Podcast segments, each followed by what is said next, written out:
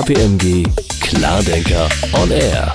Herzlich willkommen. 2021 war ein erfolgreiches Jahr für Cyberkriminelle. Von neuen Angriffstaktiken ist zu lesen, das Arbeiten von zu Hause remote brachte weitere Einfallstore für Kriminelle mit sich. Für Hacker sind das Wege, die sie vermutlich gerne ausbauen wollen, um weltweit Schaden anzurichten. Für Unternehmen kann das existenzgefährdend werden. Cybersicherheit wird zum Geschäftsrisiko, titelt eine Fachzeitschrift. Aber wie können Unternehmen eigentlich sicher sein, dass sie gut vor Cyberattacken gewappnet sind? Darüber spreche ich heute mit zwei ausgewiesenen Experten auf dem Gebiet. Michael Sauermann, IT-Forensiker und Partner bei KPMG, der nach Cyberattacken mit seinem Team die Spuren sichert und die betroffenen Unternehmen unterstützt, wieder auf die Beine zu kommen. Herzlich willkommen, Michael. Vielen Dank. Hallo, grüß dich, Kerstin. Und ich freue mich sehr, dass Philipp Kalweit bei uns ist. Er ist IT-Sicherheitsexperte, Unternehmer. Zeitungen bezeichnen ihn als Deutschlands jüngsten Auftragshacker. Erst 21 Jahre alt und er wird beauftragt, um Schwachstellen in der IT von Unternehmen zu finden. Herzlich willkommen, Philipp. Kerstin, Michael, ich freue mich sehr, dass ich da sein darf. Hallo.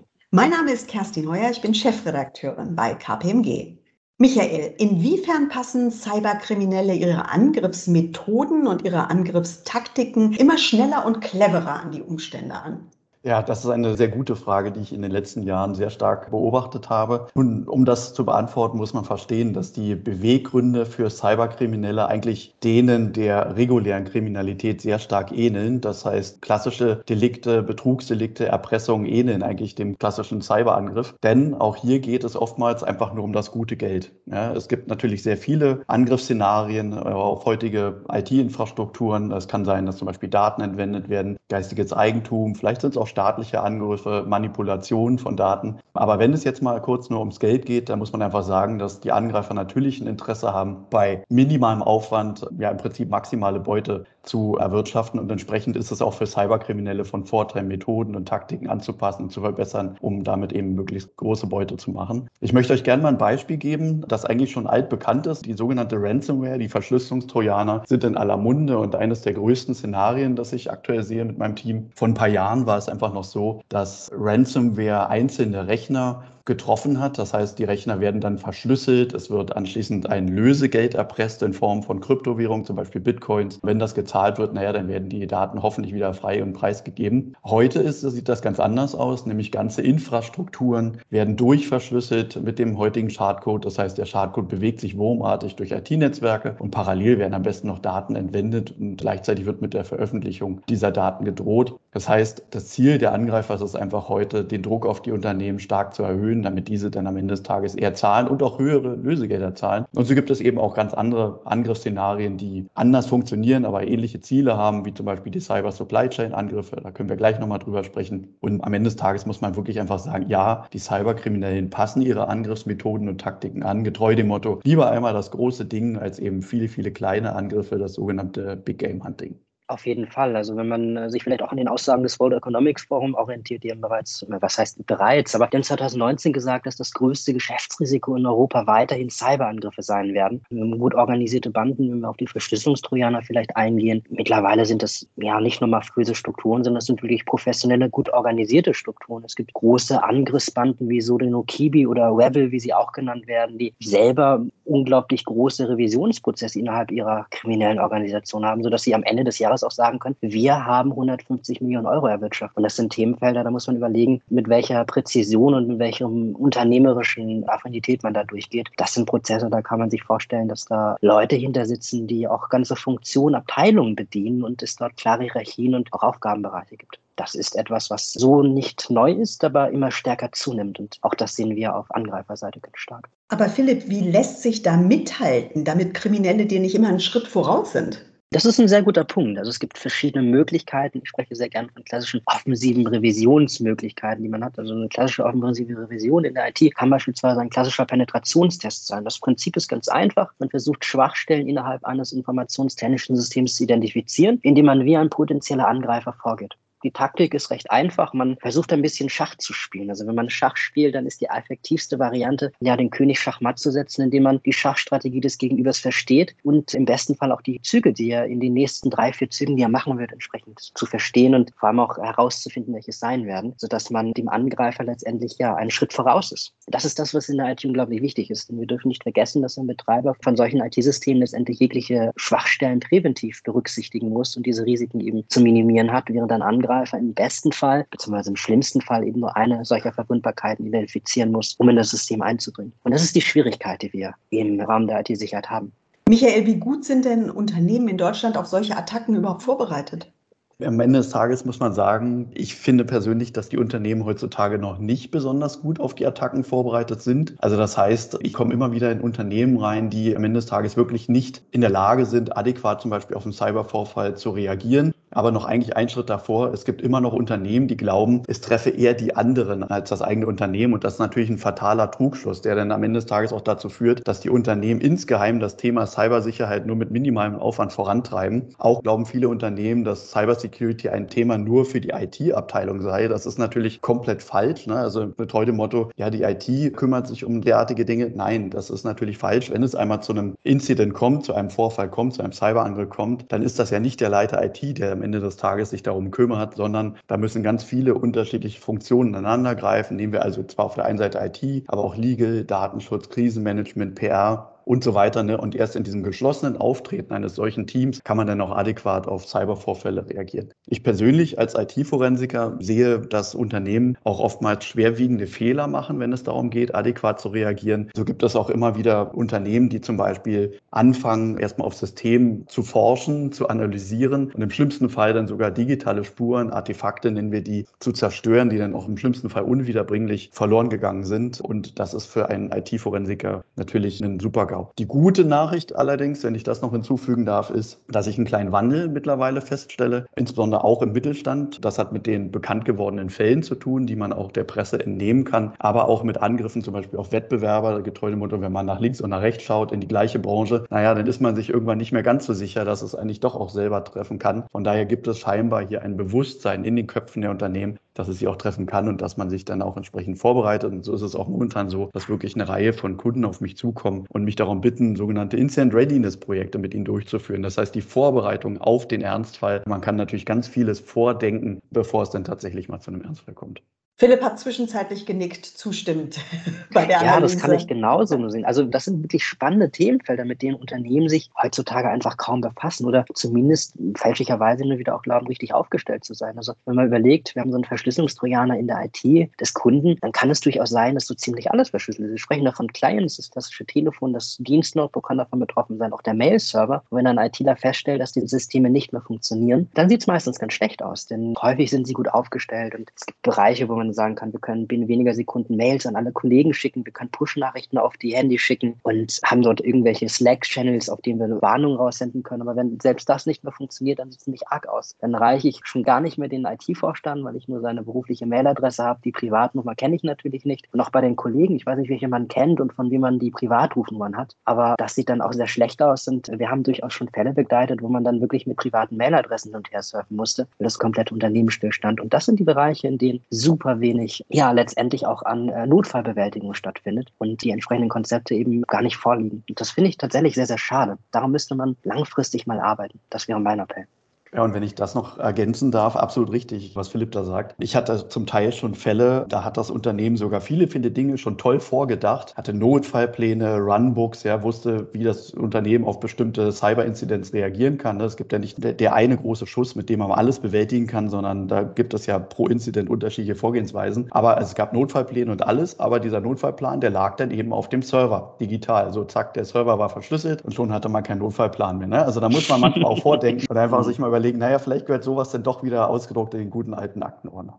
Was haltet ihr denn von Cyberversicherungen, Michael? Empfehlenswert oder rausgeschmissenes Geld? Ja, also grundsätzlich ist das so, dass man wissen muss, es gibt keine 100-prozentige Cybersicherheit. Ne? Das, da müsste man enorm viel Geld und Ressourcen in die Hand nehmen, um eben ein sehr, sehr hohes Maß an Security zu erreichen. Man kann dem recht nahe kommen, wenn man wirklich security-affin ist. Auf der anderen Seite kann man aber eben auch über andere mitigierende Faktoren nachdenken. Also das heißt, wenn ich zum Beispiel eine 95-prozentige Sicherheit meines Unternehmens herstelle, ich erfinde jetzt mal eine Zahl, dann habe ich zum Beispiel über die Cyberversicherung die Möglichkeit, mir diese letzten 5% Sicherheit eben zu erkaufen kaufen. Ne? Also dass ich einen vernünftigen Reifegrad hinsichtlich Cybersicherheit erreiche und dann aber sage, jetzt runde ich das Ganze noch ab über eine Cyberversicherung. Und von daher finde ich das gut. Die Cyberversicherung, die leistet dann eben im Ernstfall, weil zum Beispiel bestimmte Dienstleister auch mit angebunden sind, die dann sofort reagieren können. Oder eben auch, wenn es darum geht, eben den Schaden am Ende des Tages zu regulieren. Von daher ich persönlich und höre das von meinen Kunden, wir haben gute Erfahrungen gemacht mit Cyberversicherung. Kann ich nur bestätigen. Die IT hat klassische Schutzziele. Vertraulichkeit, Integrität, Verfügbarkeit, viele weitere. Und wenn diese korrumpiert werden, dann sprechen wir von einem tatsächlichen IT-Risiko. Das kann letztendlich auch in einem klassischen finanziellen Schaden münden. Den wollen wir natürlich vermeiden. Jegliche finanzielle Mittel, die unnötig eingesetzt werden müssen, was man vermeiden kann, umso besser. Unternehmerisches Denken, das gehört eben dazu, in jeglicher Art und Weise Risiken zu vermeiden. Das kann Arbeitsschutz sein, das können Themenfelder sein wie Motivation oder eben auch äh, klassische IT-Risiken. Wenn wir berücksichtigen, das so ziemlich jedes Unternehmen, vor allem auch die analoge Güter herstellen, wie eine klassische Klopapierrolle oder Glasflaschen für Medizinprodukte. Da steckt sehr, sehr viel Digitalisierung hinter, auch wenn das Produkt selbst sehr analog ist. Und äh, um solche Risiken zu minimieren, bedarf es eben angemessener IT-Sicherheit. Und ein Mittel dieser Reduktion von Risiken ist nicht die Cyberversicherung. Die ist nämlich dafür da, wenn es zu spät ist. Aber wenn wir mal betrachten, es gibt das klassische Pareto-Prinzip, das kennen wir, das kann man auch im Bereich der IT-Sicherheit anwenden. 80 Prozent der Risiken können mit 20 Prozent an Maßnahmen effektiv reduziert werden. Dann wäre einer von meinen fachlichen Aussagen definitiv zu sagen, wir sollten uns um die wichtigsten elementaren Grundlagen der IT-Sicherheit kümmern. Prävention, Reaktion, Detektion. Aber nicht mehr als notwendig und essentiell ist. Und es gibt klassische Schutzbedarfe. Umso höher die Eintrittswahrscheinlichkeit und die Schadenshöhe ist, umso höher sollte auch die Maßnahme sein, die wir dafür treffen, um dieses Risiko zu minimieren. Ganz einfach. Also man hat einen Briefumschlag mit 5000 Euro und wenn ich den auf eine Parkbank lege, mitten im Park, ist die Wahrscheinlichkeit recht groß, dass das in wenigen Minuten weg ist. Mache ich das gleich in meinem privaten Garten, der umzäunt ist, bin ich sehr sicher, dass das in ein paar Wochen noch dort liegt, weil die Schadenshöhe zwar gleich, aber die Eintrittswahrscheinlichkeit Wahrscheinlichkeit in meinem privaten Garten deutlich niedriger. Es gibt einfach weniger Fluktuation in meinem privaten Garten. Und ein solches Cyberrisiko, das sollte man durch technische Maßnahmen definitiv minimieren. Weil wenn es zu spät ist, dann würde ich eher sagen, man sollte nicht 100 Prozent rein in IT-Disziplin investieren, sondern vielleicht auch gemäß dem Pareto-Prinzip dafür sorgen, dass wenn es mal passiert, wir erinnern uns, Schwachstellen gibt es viele, ein Angreifer muss nur eine finden, wie ein Betreiber jegliche präventiv zu berücksichtigen hat, es als sehr sinnvoll für den Fall der Fälle, wenn es soweit ist, zumindest das finanzielle Risiko so gering wie möglich möglich zu halten. Und dafür sind Cyberversicherungen eine wirklich sehr effektive Maßnahme, zumindest nach meiner Erfahrung. Was Philipp sagt, möchte ich auch nochmal unterstreichen. Ich habe viele Unternehmen erlebt, die, wenn man über die drei Dimensionen Prävention, Detektion, Reaktion nachdenkt, dann die Dimensionen ungleich gewichtet berücksichtigen. Also das heißt, es gibt Unternehmen, die investieren von mir aus in die Prävention. Es gibt auch Unternehmen, die investieren in die Reaktion, aber nicht zu gleichen Anteilen. Ne? Und es hat sich einfach gezeigt, dass ich sehr viel in die Prävention investieren kann. Und das ist erstmal der richtige Schritt. Ich möchte ja gar nicht, dass es zu einem Vorfall kommt. Aber wenn es zu einem Vorfall kommt, dann möchte ich auch nicht mit heruntergelassener Hose dastehen. Ja, also das heißt, es ist ganz wichtig für Unternehmen zu verstehen, dass Prävention, Detektion und Reaktion in gleichen Anteilen eben berücksichtigt werden müssen, weil nur dann habe ich eine vollumfassende 360 Grad Cybersicherheit in meinen Augen. Genau, das ist total wichtig. Dieser holistische, dieser ganzheitliche Ansatz ist total wichtig, denn gerade wenn man das aus rein Business-Sicht sieht, dann finde ich, dass das immer so flach dargestellt wird. Wir haben IT-Sicherheit, wir haben Risiken. Natürlich, das Effektivste wäre natürlich in die Prävention zu investieren. Wenn das gar nicht erst passiert, dann brauchen wir auch keine Reaktion und im besten Fall keine Detektion und auch keine Reaktion. Aber was man nicht vergessen darf, ist, dass IT-Sicherheit natürlich sehr dynamisch ist. Also es gibt verschiedene Möglichkeiten von Angriffsvektoren. Wir können das auf rein Compliance-Sicht beleuchten. Also wir können Anwendungsfehler, Anwendungslogik haben in Softwarelösungen. Das ist dann kein Programmierfehler. Das ist dann eher ein Fehler gewesen, der sich aufgrund eines fehlerhaften Prozesses zeigt. Also dass wir etwas ausnützen können. Zum Beispiel klassischerweise, wenn wir so eine Web-Applikation haben, dass dort ein Benutzer gesperrt ist und über die Passwort-Vergessen-Funktion ein neues Passwort zugesandt bekommen, was automatisch, wenn es schlecht konzipiert ist, dafür sorgt, dass dieser Account wieder entsperrt wird. Das ist mir mal passiert in der Schule tatsächlich vor einigen Jahren. Und das sind so Beispiele, wo man sagen kann, gut, da ist das besonders wichtig. Aber es gibt auch klassische Programmierfehler. Also es gibt Schwachstellen, die sind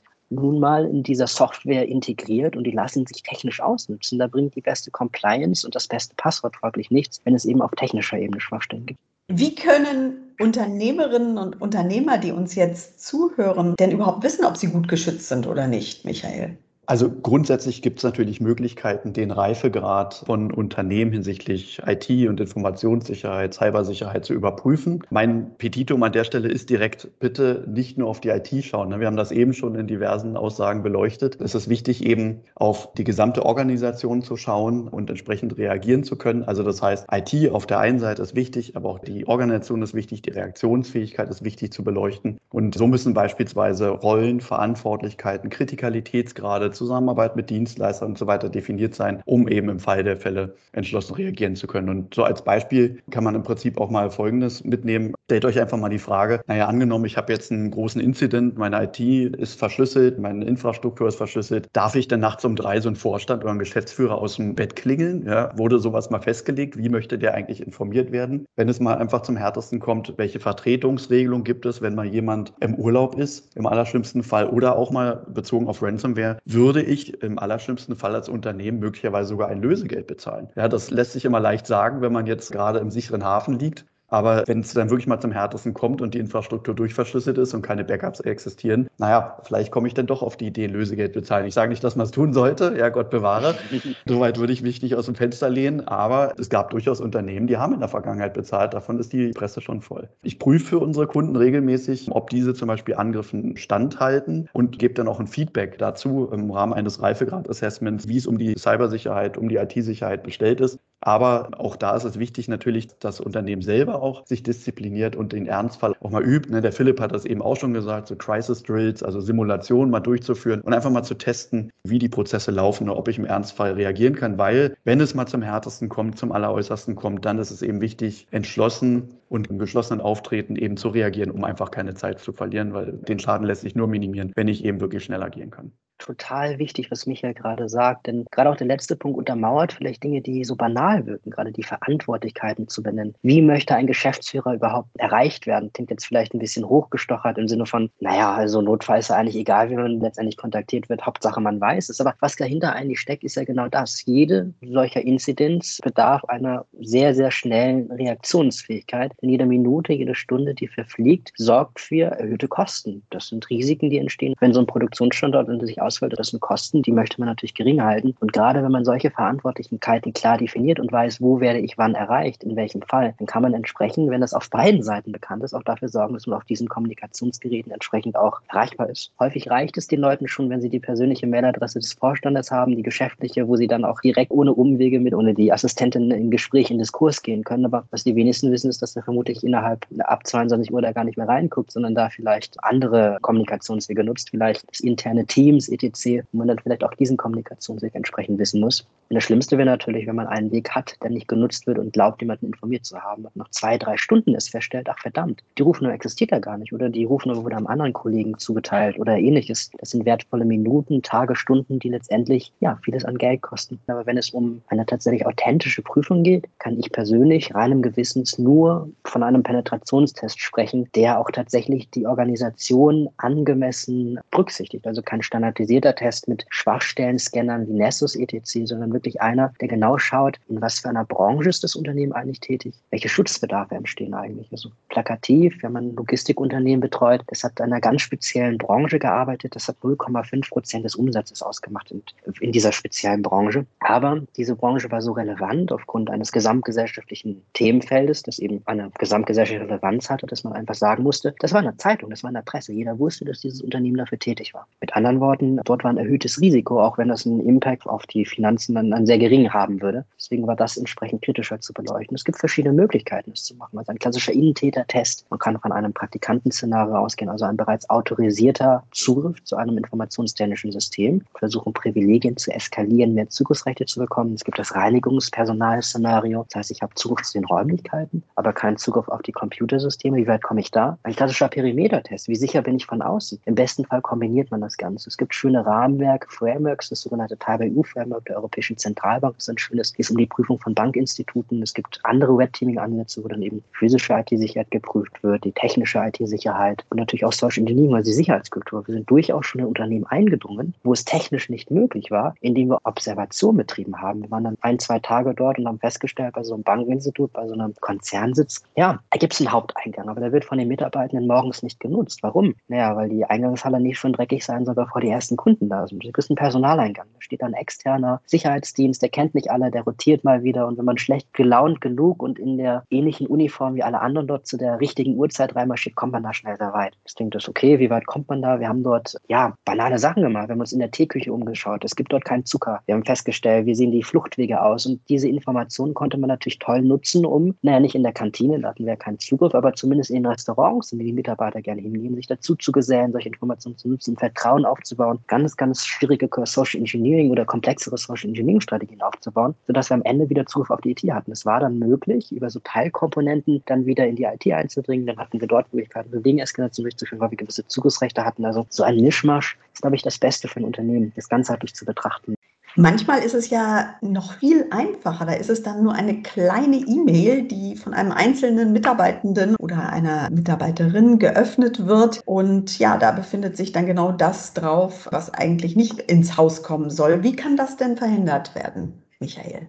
Ja, also man muss schon sagen, grundsätzlich, und das zeigt unsere E-Crime-Studie, die wir alle zwei Jahre rausbringen, ist tatsächlich der Faktor Mensch der top begünstigende Faktor für E-Crime, für Cybercrime. Ich würde jetzt nicht so weit gehen und sagen, dass immer der unachtsame Mitarbeiter schuld ist, wenn ein Cyberangriff erfolgreich ist, aber wir sehen, dass der Faktor Mensch schon sehr, sehr wichtig ist und entsprechend auch berücksichtigt werden sollte, wenn es darum geht, eine entsprechende Sicherheitskultur aufzubauen. Also zum Beispiel möchte man ja keine Kultur entwickeln im Unternehmen, wo die Mitarbeiter sich sagen, ach naja, ich kann ja mal den Link klicken, den ich niemals hätte klicken dürfen oder die Anlage öffnen, die ich nicht hätte öffnen dürfen. Die IT wird schon richten. Das heißt, der Mensch ist immer die erste Bastion, wenn es darum geht, Angriffe abzuwehren und nicht ohne Grund nenne ich diese Bastion auch gern die Human Firewall, die menschliche Firewall, weil einfach der Mensch, wenn er kritisch genug ist, in der Lage ist, mit einer pessimistischen Grundhaltung eben schadhafte Dinge vom Unternehmen fernzuhalten. Das heißt, was hier wunderbar funktioniert, sind natürlich schon mal Sensibilisierungsmaßnahmen ja, und Trainings für Mitarbeiter. Also das heißt, Mitarbeiter sollten grundsätzlich wissen, dass es eben sowas wie eine Cyberbedrohungslage gibt, dass man eben nicht beliebige Dinge öffnet. Da gibt es auch technische Möglichkeiten natürlich, aber wie gesagt, der Mensch ist erstmal hier ganz wichtig und vorne mit dran, eben diesen Schaden vom Unternehmen wegzuhalten. Und ich bringe mal so eine ja, ketzerische These in den Raum. Sie kennen das alle, die Zuhörer und Kerstin und Philipp, ihr sowieso. Es gibt ja den Chief Information Security Officer, den CISO, das ist eine Person, die sich mit mit der Informations- und Cybersicherheit im Unternehmen beschäftigt. Wie schön wäre es, wenn wir ganz viele kleine CISOs im Unternehmen hätten. Ja, jeder einzelne Mitarbeiter sozusagen wäre ein Mini-CISO und wäre in der Lage zu erkennen, ob es sich um einen Angriff handelt, beziehungsweise ob da gerade Schaden dem Unternehmen zugefügt wird und das abwenden kann. Ja, das ist jetzt etwas vereinfacht dargestellt. Natürlich stelle ich nicht die Rolle eines zentralen CISOs in Frage, aber wichtig wäre mir insgesamt schon, dass hier die Awareness, also die Sensibilisierung der Mitarbeiter vorangetrieben wird und eben Angreifer das nicht so leicht gemacht wird, in Netzwerke einzudringen zum Beispiel.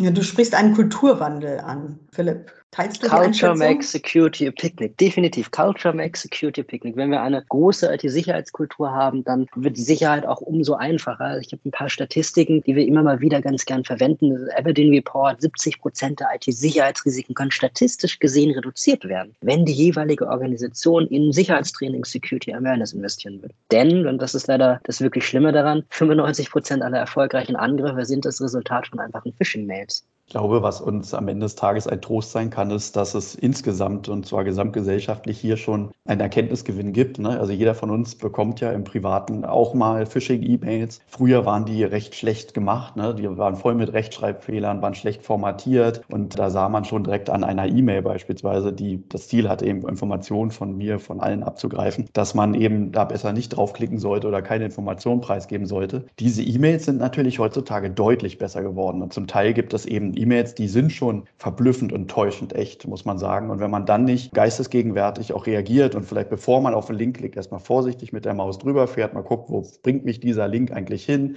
ja, dann kann man da schon recht schnell drauf reinfallen. Es gibt ja auch diese Phishing-E-Mails, die ganz explizit auf bestimmte Opfer aus sind, zum Beispiel im Rahmen eines sogenannten Whalings, also wo bestimmte einzelne exponierte Personen rausgenommen werden mit dem Ziel, eben ganz kritische Informationen abzugreifen. Diese E-Mails, die haben wir gesehen in unseren Projekten, die sind wirklich sehr, sehr, sehr gut gemacht und führen zum Beispiel auf Domains, die auch der Originaldomain zum Verwechseln ähnlich sind, wo zum Beispiel nur ein kleines i in ein L getauscht wird und schon sieht man auf den ersten schnellen Blick gar nicht, dass man auf eine falsche Seite geleitet wird. Also was ich sagen will ist, ich glaube, die Awareness kommt schon langsam in den Köpfen an, privat wie beruflich, aber da gehört immer noch mal eine Schippe mehr drauf, weil auch die Angreifer lernen natürlich dazu und versuchen trotzdem die Opfer davon zu überzeugen, Informationen preiszugeben oder wo drauf zu klicken, wo man nicht draufklicken sollte.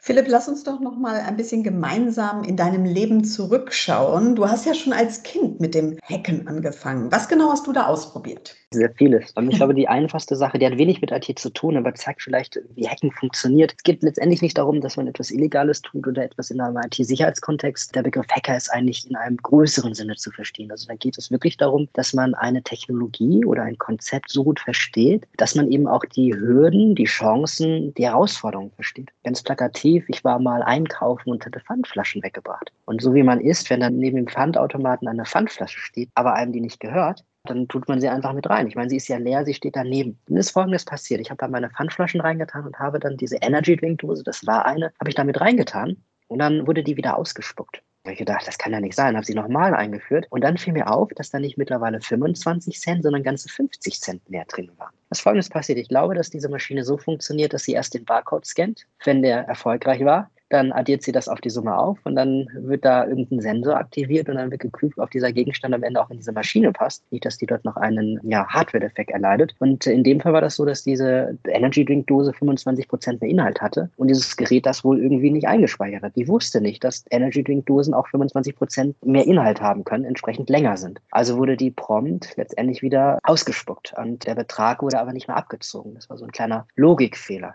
Und dann kam ich da an und hatte das natürlich, man muss berücksichtigen, über die ethischen Grundzüge, wenn man da an so einem Geldautomaten bzw. Pfandautomaten steht, macht man sich weniger Gedanken. Gerade als Kind war ich dann natürlich da mit meinem Kassenbon und dann hatte die Dame einen sehr charmanten Spruch gemacht und gesagt, Wahnsinn, wie viele Leute hier so viele Pfandflaschen abgeben. Also heute ist irgendwie so ein Tag, da waren alle ihre Pfandflaschen los. Und dann habe ich in dem Moment verstanden, dass wohl drei, vier andere das wohl die ganze Zeit versucht haben müssen, bis sie festgestellt haben, nee, diese Pfandflasche, die funktioniert nicht, die wird nicht angenommen wie bei mir. Und das waren so die ersten Grundzüge. Also ich habe irgendwann mit einem Online-Spiel beginnen, das war das einzige Spiel, bei dem ich war. Das war so ein Chipshersteller, wo man dann auf den Chipspackungen QR-Code fand, so schon so einen Code, den konnte man dann eingeben und dann bekam man ein paar Credits mehr in diesem Spiel. Da habe ich ein paar Dinge gemacht und dann nahm das so seinen Lauf. Und dann hatte ich mich mit der Materie befasst, fand es sehr spannend, auch diese ethische Verantwortung, die damit einhergeht, auch mit dem Wissen etwas geschaffen zu haben, etwas möglich gemacht zu haben, was selbst der Entwickler gar nicht vorgesehen hat. Das war ein sehr mächtiges, ein sehr schönes Gefühl und äh, auch diese ethische Verantwortung richtig zu nutzen, daraus keinen Nutzen zu ziehen, sondern das zu melden oder dafür zu sorgen, dass diese Schwachstelle nicht mehr existiert. Das hat dafür gesorgt, dass ich mich nicht nur damals, sondern auch jetzt noch sehr, sehr stark für das Themenfeld brenne und das mir einfach sehr, sehr viel Spaß macht, sich damit tagtäglich zu befassen.